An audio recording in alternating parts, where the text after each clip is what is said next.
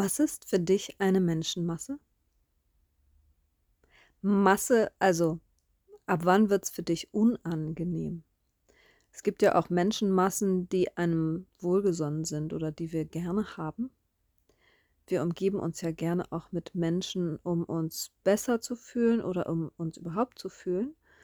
Ich meine jetzt die hochsensitiven Menschen unter uns und ich schließe dich damit ein, die ab einer gewissen kritischen Masse wegrennen oder Stress bekommen oder es anfängt zu riechen oder wir den Waggon oder den Wagen wechseln müssen, weil es dann zu sehr menschelt.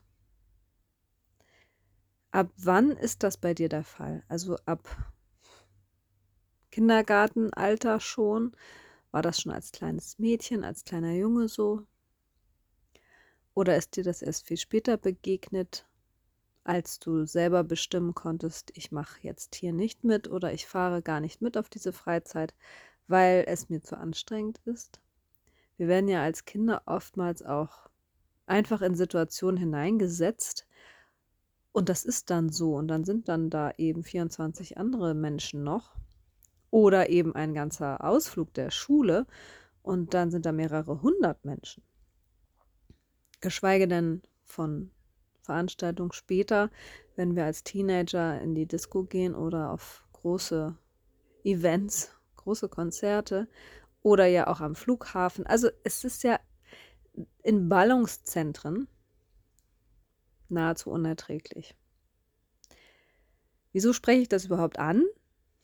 Können wir nicht nur schöne Sachen besprechen, bitte? Ja, das wäre schön, ne?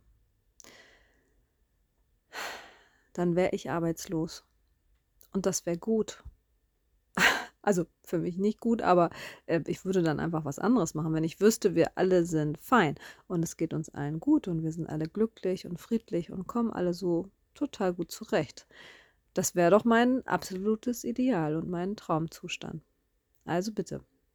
Wenn du schon alles hast und wenn du schon fertig bist, geh einfach spielen. Ich gehe davon aus, dass du immer noch da bist. Tja, ich ja auch, ne? Es ist einfach noch nicht so weit. Und wir haben auch mit unserem Zynismus oder, oder unserem Sarkasmus zwar eine Möglichkeit, dem Ganzen eine Krone oder ein Teufelchen aufzusetzen, aber es ist und bleibt doch ein Affront, wenn es uns nicht gut geht, während wir mit anderen sind. Was meine ich denn damit? Also darf ich mich denn überhaupt schlecht fühlen, wenn du mir zu nah auf die Pelle rückst? Muss ich dich nicht ertragen, weil wir soziale Wesen sind und weil wir uns gerne haben oder weil du mir egal bist? Die meisten Menschen sind uns ja egal, weil es einfach zu viele gibt. Und wir haben eben entweder jemanden zum Freund, zum Feind oder um uns zu vermehren. Und alle anderen sind uns gleichgültig. Indifferent auf Englisch. Warum kann mir das nicht egal sein, wenn ich in der U-Bahn sitze und es sind so viele da? Warum wabert das dann? Oder warum kriege ich dann meine Glocke um mich herum nicht zu? Meine Aura geschlossen. Wieso kriege ich das dann nicht hin? Wieso nehme ich das alles wahr oder fange an, mich zu ekeln oder muss wirklich aussteigen, weil es riecht?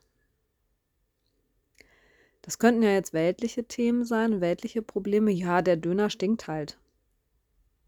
Äh, ja, das mag ja sein. Das ist es ja aber nicht, oder? Also das reicht ja nicht, um dich ins Rennen zu bringen oder ins Weglaufen. Und eine Menschenmasse, die still ist, kann dich auch stressen. Auf einem Friedhof zum Beispiel. Es gibt so viele Menschen, die nicht auf Friedhöfe gehen. Kann mir mal einer erklären, warum das so ist? Da ist doch niemand. Da ist doch niemand mehr. Die sind alle weg. Hm? Und die Toten stehen auch nicht wieder auf. Die Seelen sind ja schon längst sonst wo. Und die Gärtner, die Friedhofsgärtner, die buddeln da in der Erde oder gießen die Blumen oder schneiden die Hecke oder pflanzen etwas Neues an. Also die machen ja schöne, gute Sachen da.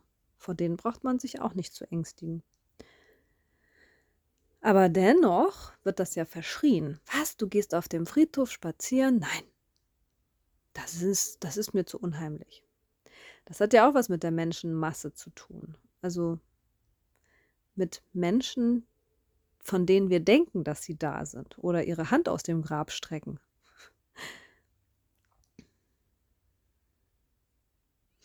Überprüf das mal bitte. Oder schreib dir ein paar Sachen hin, hinters Öhrchen oder auf den Zettel. Warum oder ab wann sind diese Gefühle da, wenn es um Menschen geht? Es geht ja immer noch um dich und um deine Innenwahrnehmung, aber eben auch um das Außen. Wie gehe ich denn im Außen mit dem Außen um? Darüber haben wir ja noch gar nicht gesprochen. Und mein Alltag setzt sich ja auch daraus zusammen, wie ich hier den Balanceakt hinbekomme zwischen meiner Welt in mir, meinen alltäglichen Rhythmen, Strukturen, Ritualen, Begegnungen und dann eben auch dem weltlichen Kontakt. Äh, womit verdiene ich mein Geld? Äh, wo putze ich mir die Zähne? Wo gehe ich einkaufen? Wie komme ich von A nach B? Wann fahre ich wohin in den Urlaub? Also es ist ja alles verwoben miteinander und ineinander gesteckt und wir können das nicht unbedingt trennen. Ich möchte aber versuchen, heute einfach nur mal diese Menschenmasse rauszulesen, rauszunehmen. Also wo steckt die denn überall drin und warum tut es dir so weh und warum brauchen wir sie? Dass wir die Menschen brauchen, ist ja ziemlich klar wie Kloßbrühe, oder? Also wir machen ja nichts alleine. Wir können viele Sachen alleine machen und dennoch ist es immer im Zusammenhang zu betrachten, in einer Gemeinschaft verankert zu sein. Bedeutet ja nämlich nichts anderes als das. Du kommst ja niemals alleine auf die Welt. Da ist ja immer jemand dabei. Hm? Ja, das ist so. Und wenn du stirbst, das kannst du zwar alleine tun, aber dann wird dich jemand entsorgen oder beerdigen oder verabschieden oder verbrennen. Also, und dazwischen haben wir ja unendlich viele Begegnungen. Und wenn du dir jetzt diese Begegnungen wie kleine Punkte auf deinem Körper vorstellst und jeder Punkt ist eine Begegnung, dann bist du am Ende deines Lebens übersät mit diesen Sommersprossen. Und dann hast du ganz viele. Und wir können uns im Laufe unseres Lebens immer mal wieder zurückziehen. Wir können auch beschließen, heute nicht. Dann haben wir heute keine Begegnung. Oder eben nur die mit uns. Was bedeutet das jedoch, wenn es mir zu viele werden? Und wenn ich das Gefühl habe, hier bin ich falsch oder hier muss ich mich entfernen, um mich in Sicherheit zu bringen. Was hat das mit meiner Selbstfürsorge zu tun? Und hat es überhaupt was mit meiner Selbstfürsorge zu tun, wenn ich dann renne? Und das Erste, was mir dann einfällt, ist natürlich ja, erste Hilfe leisten, verstehe ich, aus dem Verkehr ziehen. Die zweite Eingebung, die mir dazu kommt, die zweite Wahrheit für mich, wieso bin ich denn überhaupt in die U-Bahn gestiegen, wenn ich weiß, dass mir das passieren kann? hätte ich mich dann nicht anders einstellen müssen, eingrooven. Weil ich kann ja nicht sagen, ich fahre dann nicht U-Bahn. Manchmal kann ich das, manchmal kann ich zu Fuß gehen, aber wenn das zwölf Kilometer sind, dann dauert das zu lange. Und wenn ich die dann auch noch zurück muss, dann bin ich ja wirklich lange unterwegs. Also werde ich entweder in den sauren Apfel beißen müssen oder mit dem Auto fahren oder mit dem Bus oder mit anderen Fortbewegungsmitteln. Aber Menschen sind doch immer irgendwo. Wieso ist das also dann keine Selbstfürsorge, wenn ich in die U-Bahn steige und dann mich der Schlag trifft und ich dann rausrenne und sage, eh, da, da war aber jemand, das war doof. Dann ist das erste Hilfe leisten an dir selbst. Du hast dich in Sicherheit gebracht vor der Eskalation oder vor deiner Übelkeit oder vor diesem Menschen in Anführungsstrichen. Aber du hast dich nicht um dich gekümmert. Bumm. Ups. Was will ich jetzt damit sagen? Wenn du dich um dich gekümmert hättest, wie sähe dann die Situation anders aus? Dann wüsstest du, dass du das alles handeln kannst und dass du, egal in welcher Situation, sitzen bleiben würdest. Und du würdest alles erdulden und das würde alles auf dich einprasseln und du hättest ganz viele Sommersprossen an einem Tag bekommen, weil dich ganz viele Menschen berührt und dir begegnet sind. Da wird mir auch ganz schlecht. Weil das ist dann fahrlässig. Und dann setze ich mich einer Sache aus, die mich verletzt und die mir schadet und die meinem System, meinem feinfühligen Antennen, äh, System, ja, Sumpf, ist ja beides. Wir haben ja so viele Antennen auf dem Kopf, dass ähm, das würde uns einfach nicht gut tun und nicht bekommen. Also das geht auch nicht. Was mir aber jetzt einfällt, in der Vorbereitung auf eine U-Bahn-Fahrt oder eine, einen Langstreckenflug oder eine lange Wartezeit in einem öffentlichen Raum oder ein Konzert dann habe ich doch andere Möglichkeiten, mich vorzubereiten und auch wissentlich mich darauf einzustellen, um dann vor Ort dort stehen bleiben zu können. Ja, jetzt wird es interessant. Was macht die Frau denn dann? Ich habe mir angewöhnt, ein paar Kniebeugen zu machen, bevor ich solche riesigen Sachen vor mir habe. Und den Hampelmann auch und das Spiegelkabinett und noch ein bisschen Musik auf die Ohren und fesche Kleidung. Was noch? Um, ja, wir können ja erstmal damit gehen. Was ist denn das alles? Also, wenn ich mich wirklich auf etwas einstimmen möchte oder muss, weil ich weiß, das wird haarig für mich oder könnte, könnte ein Spießrutenlauf werden, dann bin ich ganz bei mir, so nah wie ich kann. Und ich bereite das ja vor. Und diese Vorbereitung sieht e-, eben folgendermaßen aus, dass ich gut angezogen bin.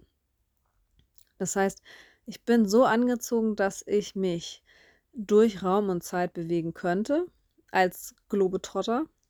Und ich würde nicht auffallen, aber ich wäre auch nicht under- oder overdressed. Das heißt, ich kann in der Masse existieren, ohne mich zu schämen, ohne mich selber noch zu sabotieren oder zu stressen, weil ich plötzlich jemanden sehe, der bombenmäßig aussieht. Oder ich plötzlich feststelle, oha, in der Jogginghose hier, äh, in der Züricher Innenstadt, keine gute Idee. Sieht nicht gut aus. Und in rosa auch nicht. Da wird ja nur schwarz, grau oder beige getragen böse Unterstellung an die Züricher. Vielleicht hat sich das geändert. Vor zwölf Jahren war das noch so. Dass ich da mit meinen bunten Klamotten wirklich, ähm, ja, wie ein bunter Hund aussah. Naja. Und mein Freund wurde sogar angesprochen auf seine bunt gestreifte Skijacke. Ja, Sie sind ja mutig. Aha. Genau so. Das ist ein gutes Beispiel. Also, das ist Punkt Nummer eins. Erst einmal mich ich habe Zähne geputzt, ich habe die Haare gewaschen, ich sehe gut aus, so dass ich aus dem Haus gehe und weiß, yes, gut gemacht. Und dann mache ich ja vorher noch ein paar Kniebeugen und den Hampelmann. Warum mache ich das? Damit ich mich spüre, damit ich meine Beine und meine Füße spüre und weiß, dass sie mich tragen. Ich weiß, wo ich stehe. Ich weiß, wie ich mich anfühle. Ich bin geerdet so nennt man das auch. Ich bin in mir total zentriert. Ich kann dabei noch ein paar Atemübungen machen, tief in den Bauch atmen oder nochmal auspusten, ausatmen. Ich kann mir auch ein bisschen an den Ohren ziehen von oben, dann entspannt sich mein Kiefer ein bisschen, dann kann ich auch ein bisschen besser atmen. Den Hampelmann mache ich ganz langsam, nicht so schnell und hektisch, sondern langsam und die Arme schön weit nach oben, weil es nachgewiesen wurde, wenn man die Arme in der Siegerposition nach oben hält und das für zwei Minuten, glaube ich, macht, dann ja, steigt dein Selbstbewusstsein. Dann fühlst du dich besser und wertvoller und sicherer. Und dann hast du auch automatisch das Kinn oben, ne? dann streckst du dich automatisch ein bisschen nach oben. Das heißt, du hast auch da schon etwas für dich getan. Fürsorge, Selbstfürsorge. So, jetzt kommt noch die Mucke. Je nachdem, wo ich hingegangen bin, war es natürlich ein anderer Song. Und ähm, wenn ich auf eine Party gegangen bin, wo ich wusste, das ist jetzt schon ewig her, dass ich das gemacht habe, ähm, wenn ich auf eine Party gegangen bin, wo ich wusste, da sind Menschen in meinem Alter und das wird vielleicht sexuell anzüglich oder interessant oder wie auch immer. Und es könnte sein, dass ich gesehen werde oder angesprochen werde, sogar um Himmels Willen. Dann habe ich Alice Cooper angemacht, Poison, und habe das äh, einmal laut gehört. Also immer irgendwas Kraftvolles. So kann man das auch ähm, ja angehen. Etwas Kraftvolles, etwas Fröhliches, aber auch etwas äh, Aufpumpendes. Also etwas, was mir auch noch mal ein bisschen Testosteron vielleicht äh, zugeschanzt hat, wo ich wusste, yes, das ist gut für mich. Da, da bin ich heute mit gut aufgestellt. Am nächsten Morgen oder auch wenn ich wiederkam, dann hätte ich natürlich was gänzlich anderes gehört. Aber man muss sich ja ausrichten. Was habe ich jetzt noch vergessen? Handtasche. Naja, die ist natürlich so gepackt, dass ich auch gut von A nach B komme und sogar eine Nacht vielleicht übernachten könnte, sollte jetzt das der Fall sein müssen. Es kommt nicht so sehr darauf an, wie du dich vorbereitest, sondern nur das. Und ich habe mir natürlich auch dann noch ein paar Sachen gesagt. Ich bin gut so, wie ich bin. Ich bin okay, ich bin wertvoll, ich bin beschützt, ich bin geführt. Es ist alles in meinem höchsten, besten Interesse. Ich bin in Sicherheit. Und vielleicht scheint dir das jetzt alles viel zu doll für eine U-Bahnfahrt oder für einen schönen Abend im Konzert. Nur, wenn ich das alles nicht gemacht hätte oder habe, das passiert ja nicht, aber wenn ich das nicht gemacht hätte, dann wäre ich ja ohne diese imaginären oder auch tatsächlichen Schutzmäntel losgefahren. Und wenn dann jemand anfängt zu riechen oder zu schreien oder mich zu bedrängen, dann hätte ich keinen Puffer. Und das ist eigentlich alles, worum es mir hier und heute geht. Wenn du mit Menschenmassen zu tun und zu kämpfen hast, nur dann, dann ist es wichtig, dass du dir ein dickes Fell anschaffst. Und dieses dicke Fell muss man ja nicht immer mit sich herumtragen. Manchmal braucht man es nicht. Manchmal ist es auch hinderlich. Kommt auf deine Berufung an und auch auf deine Arbeitsweisen und auch auf dein Wesen. Viele Menschen heute sind ja auch sehr, sehr empathisch und feinfühlig und dünnhäutig. Und das ist ein gutes Phänomen. Das ist etwas Schönes. Das bringt uns nämlich äh, ja in die neue Welt. Also es bringt uns dahin, wo wir eben wirklich Frieden schließen könnten und wirklich empathisch mit anderen Menschen umgingen, umgehen könnten, wenn wir äh, hart und äh, steif bleiben und konservativ und ähm, nur bis zu unserer eigenen Nasenspitze denken, ja, dann können wir in jede U-Bahn steigen, dann ist das Wurst, weil wir dann eh nur an uns denken und uns nicht verbinden wollen. Aber dafür sind wir gar nicht hier. Wir wollen ja Herzöffnung, wir wollen ein friedliches Dasein fristen, wir wollen in unserem Alltag klarkommen. Und deswegen das heutige Thema. Puffer in Bezug auf Menschen, in Bezug auf mich in der Masse und eben wenn ich mich Situationen aussetze, die mir potenziell gefährlich werden könnten. Und ich fasse nochmal zusammen, was das wirklich bedeutet, wenn du dir jetzt einen Puffer zulegst. Ein Mantel aus Sicherheit, Stabilität, Ruhe, Gelassenheit, Geduld, Frieden. Gelassenheit entsteht ja dann, wenn ich sicher bin, wenn ich mich sicher auf mich verlassen kann. Oder? Gelassenheit ist keine Ignoranz und es ist auch nicht Kopf in den Sand oder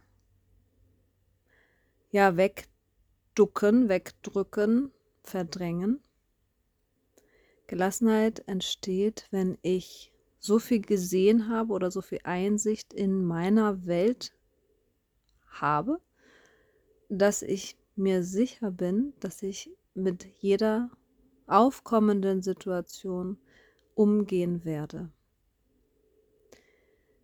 Wie ich das gemacht habe, kann ich dir nicht mal mehr sagen.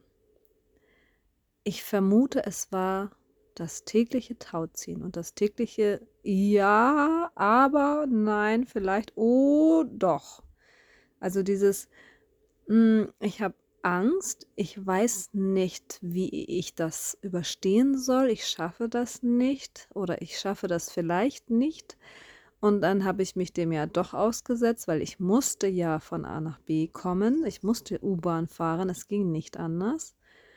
Es gab für mich keine Alternative.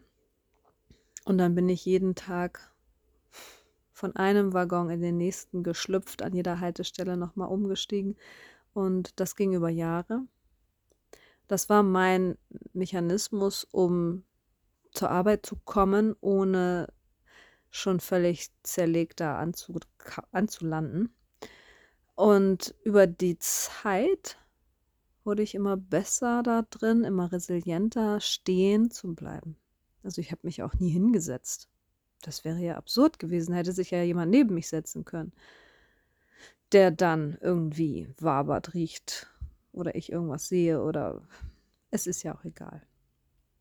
Also bin ich immer stehen geblieben und als meine Arbeits meine Arbeitszeiten sich geändert haben und ich nur noch Teilzeit gearbeitet habe, da hat sich auch mein Arbeitsplatz ja, noch einmal gewandelt und ich konnte zu Fuß zur Arbeit gehen. Das war dann die Rettung, weil ich gemerkt habe, hier kann ich wirklich am Wasser entlang gehen, eine halbe Stunde, jeden Tag hin und auch wieder zurück. Und danach, danach war ich natürlich entspannt. Ich hatte auch meinen Kopf dabei und ich habe mich auch vorbereitet oder abgespannt oder ähm, nichts gemacht. Ich habe mein Handy in der Tasche gelassen. Ich habe mir auch nichts auf die Ohren gesetzt. Keine Kopfhörer. Und ich bin einfach nur gelaufen. Und wenn mir dann Menschen begegnet sind, war mir das total schnuppe. Aber nicht am Wochenende. Am Wochenende bin ich dieselbe Strecke manchmal auch gegangen und das führte bei uns an die Außenalster. Und da sind dann am Wochenende so viele Touristen und Wanderlustige, die da wirklich spazieren laufen, stundenlang und mit ihren Kinderwagen, mit ihren Bollerwagen, mit ihren Bierflaschen, mit Hund, Maus, Giraffe, alles war dabei. Dann bin ich auf der anderen Straßenseite gelaufen. Auf der wasserabgewandten Seite. Selbe Straße. Einfach nur den Bürgersteig gewechselt. Und dann war ich wieder frei. So viel zum Thema. Wie kann ich mich schützen? Wie kann ich mich vorbereiten? Wie kann ich dennoch meins machen, auch wenn die anderen da sind und auch wenn die anderen nichts peilen oder die das ja auch gar nichts angeht und die einfach vielleicht sogar mit dem Kopf schütteln würden, sagen würden, sag mal, was machst du denn da? Oder das ist doch was Schönes. Guck mal am Wochenende, am Sonntag, wir gehen alle an die Alster. Ich würde im Leben niemals am Sonntag an die Alster gehen. heute bis heute nicht. Das, ähm, wozu? Warum soll ich mich in einem Mengebad aus Menschen äh, wiederfinden? Warum soll ich mir diese ganzen Zwischennuancen und Emotionen anderer Leute geben? Wahllos. Wenn ich mich mit jemandem treffe, kann ich das vorher ja ein bisschen abschätzen. Wenn ich die Person nicht kenne, kann ich das nicht abschätzen, aber dann habe ich auch Möglichkeiten, mich vorzubereiten und auch bereit zu sein dafür, für diese Begegnung und für diesen Kontakt. Und selbst dann habe ich ja noch die Wahl, die Straße zu wechseln oder auf Abstand zu gehen oder mich zu verabschieden oder zu sagen, danke für das Gespräch. Wie kriegst du dich jetzt ein bisschen abgefedert, wenn du das nächste Mal in so eine Situation gehen möchtest oder denkst zu müssen, weil es nicht anders geht, weil es keine Alternative gibt? Wie kannst du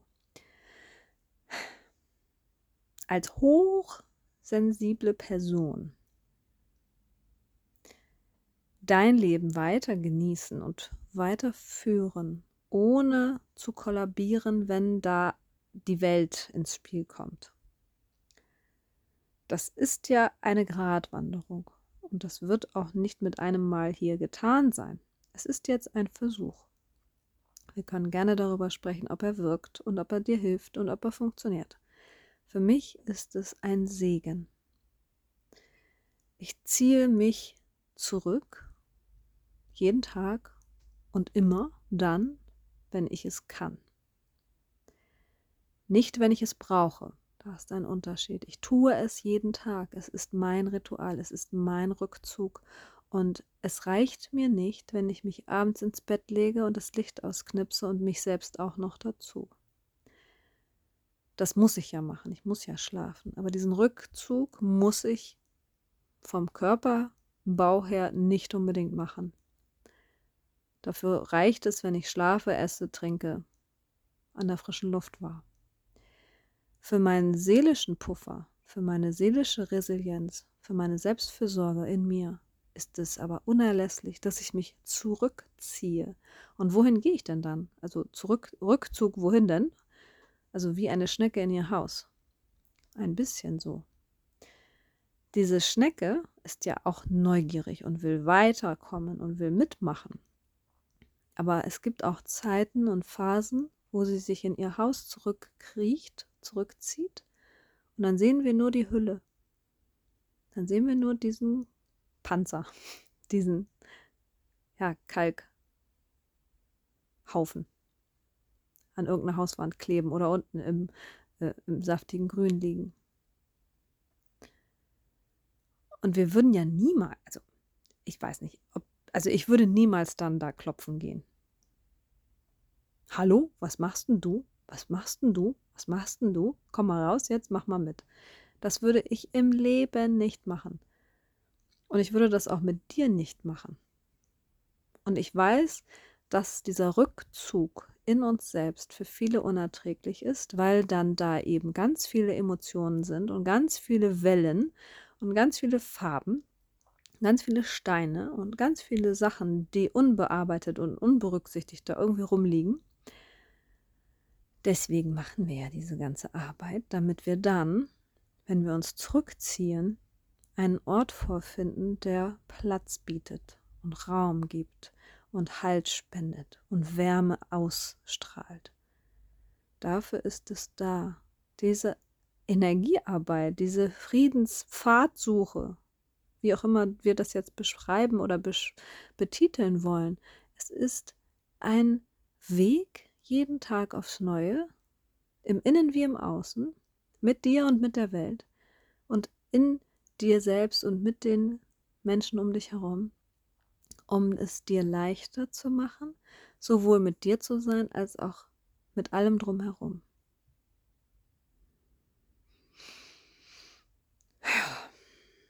Ganz schön viel los, ne? Also, erinnere dich bitte, dass auch du ein Schneckenhaus hast ein imaginäres. Und in diesem Haus bist du ganz für dich. Und ganz für dich bedeutet nicht ganz allein. Wir haben alle diese Möglichkeit und auch das Recht dazu, uns zurückzuziehen. Und wenn du das jeden Tag tust, für eine kurze Zeit, eine kleine Weile, zehn Minuten, dann irgendwann 15 Minuten. Oder zweimal am Tag zehn. Das wirst du herausfinden dann hast du einen Puffer, dann hast du ein, eine Resilienz, weil du dich nicht nur erinnerst, dass es diesen inneren Platz und Ort in dir gibt, sondern du siehst ihn ja jeden Tag und du kommst von da. Merkst du den Unterschied? Du kommst von hier, von innen, aus deinem Schneckenhaus und gehst dann bewusst nach draußen und setz dich bewusst an die Straße oder auf einen Baumstumpf oder du gehst bewusst spazieren oder du steigst mit Absicht in eine U-Bahn oder gehst auf eine große Reise und fährst zum Flughafen. Dann kommst du aus dir Und in dir herrscht Sicherheit, in dir herrscht Frieden, herrscht Ruhe. Und das ist keine Hypothese, das ist auch keine Fantasie. Das ist möglich. Das ist Arbeit? Ja. Das tut mir auch sehr, sehr weh, dass ich es dir nicht abnehmen kann und dass ich es dir nicht leichter machen kann, dass ich nicht einmal weiß, ob du es machst. Zerbricht mir schon das Herz und ich zermarter mir oft das Hirn. Was machen die Menschen denn mit sich? Kümmern sie sich? Oder rasen sie von A nach B nach C und sind immer wieder überfordert, weil sie niemals das einzig sichere machen, nämlich sich in sich zu setzen und dazu bleiben. Für zehn Minuten. Das ist machbar. Und ich möchte dich nicht nötigen oder zwingen. Ich möchte dir nur eine Tür anbieten und die ist immer nach innen geöffnet. Die öffnet sich nach innen und du bist diejenige oder derjenige, der dorthin durchschlüpft und sie dann auf der anderen Seite wieder verschließt. Und anders ist die Übung auch gar nicht zu verstehen. Es ist eine Tür und wenn du das Klicken hörst, wie sie einrastet, dann lehn dich nochmal mit dem Rücken dagegen. Stell dir die Schnecke vor. Du bist jetzt im Inneren des Schneckenhauses. Und da ist es ja nicht dunkel, es sei denn, du möchtest das. Du bist dann plötzlich in einer Art Kuppel, in einem riesigen Raum. Du hast ganz viel Platz und die Fensterläden sind weit geöffnet, sodass das Tageslicht rein rauschen kann. Und du hast Licht und Schattenspiele in diesem Raum. Und du hast Ruhe und friedliche, friedliche Erinnerung an diesen Raum. Du kennst ihn so gut.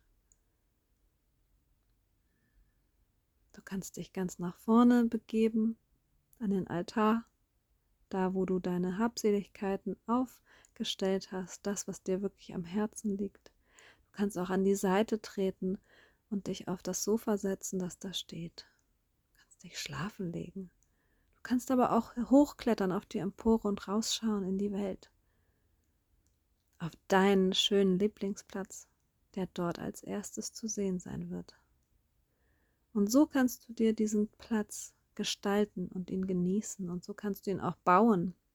Du kannst dir sogar zum Beispiel auf Pinterest eine Fantasiekuppel bauen, indem du in nach Interieurkathedrale suchst zum Beispiel und dann kriegst du ganz viele Angebote über schöne Kirchenfenster mit bunten Farben.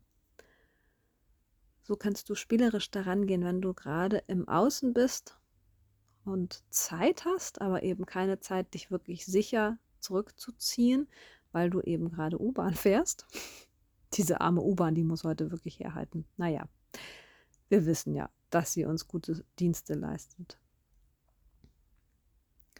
Versicher dich bitte jeden Tag und nicht erst am Abend, sondern auch schon vormittags oder auf dem Weg zur Arbeit, dass du dich um dich gekümmert hast, dass du dir diesen Puffer, diese Pufferzeit gegönnt hast. Ein paar Minuten in dieser Kuppel reichen, um wieder Platz zu haben, um wieder ein bisschen mehr Rückgrat haben zu können, wenn dir im Außen Dinge passieren oder begegnen, die unangenehm sind.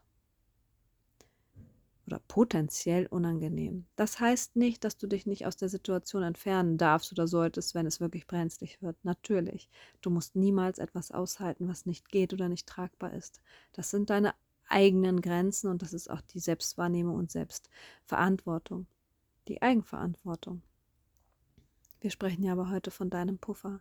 Wenn du mit Menschen und Menschenmassen zu tun oder zu kämpfen hast, dann ist das ein Weg, dir ein bisschen mehr Platz zu verschaffen, bevor du auf einen großen Platz gehst, nämlich auf den Platz dieser Welt.